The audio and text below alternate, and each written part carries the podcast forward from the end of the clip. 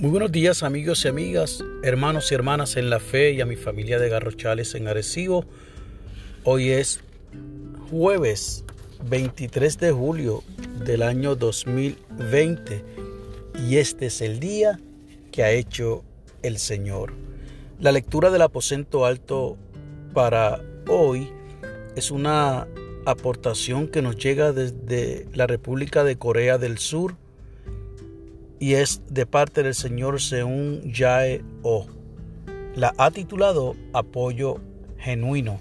Nos invita a que leamos en la segunda carta de Pablo a los Corintios en el capítulo 9, versos del 6 al 11. Así que seguimos durante estos días en las epístolas de Pablo. Estuvimos leyendo eh, Efesios, ayer Corintios y hoy nuevamente estamos en la segunda epístola a los Corintios.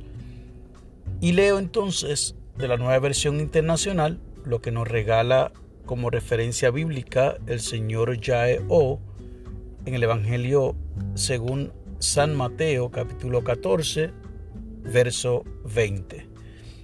Todos comieron hasta quedar satisfechos y los discípulos recogieron doce canastas llenas de pedazos que sobraron leemos lo que este colaborador desde Corea del Sur nos dice a través de la lectura del aposento alto.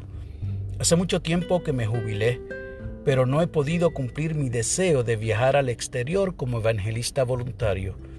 Mientras tanto, elegí apoyar la tarea de otros. Recientemente supe de un misionero que estaba desesperado porque la iglesia que había sido su principal ingreso ya no podía sostenerlo. Supliqué a otras iglesias que lo ayudaran, pero fue en vano. Mientras oraba una mañana, recordé la historia de Jesús alimentando a los cinco mil. Cuando los discípulos sugirieron que despidiera a la multitud, Jesús respondió, no tienen que irse, denles ustedes mismos de comer. Mateo 14, verso 16, nueva versión internacional.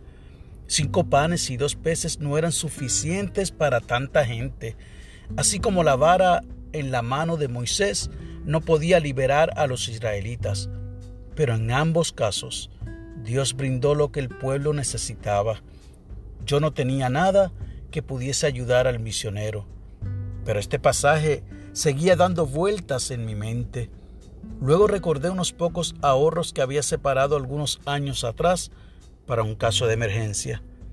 Decidí que ya no pediría dinero a otras personas u organizaciones para enviar a este misionero, sino que le daría lo que tenía.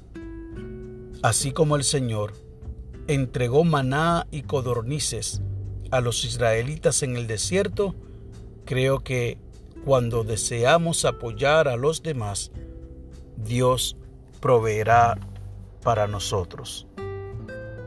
La oración que nos sugiere el Señor según Yae O es la siguiente. Dios de abundante gracia, recuérdanos que siempre tenemos algo que podemos dar a los necesitados. Amén. El enfoque de la oración es que oremos por quienes necesitan de mi ayuda. Y el pensamiento para el día, mi deseo de servir puede ser la respuesta a una oración. Esta ilustración que nos comparte este hermano desde Corea del Sur nos invita a que podamos nosotros ver la oportunidad que Dios nos da para que podamos servir a otros y a otras.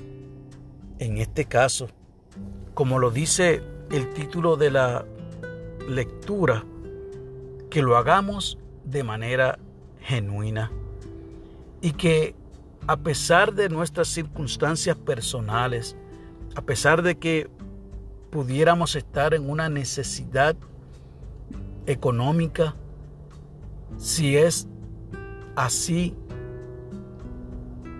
como lo pide el Señor, podamos nosotros desprendernos de lo poco o de lo mucho para satisfacer la necesidad de aquellos a los que el Señor Jesús se refirió, los más pequeños.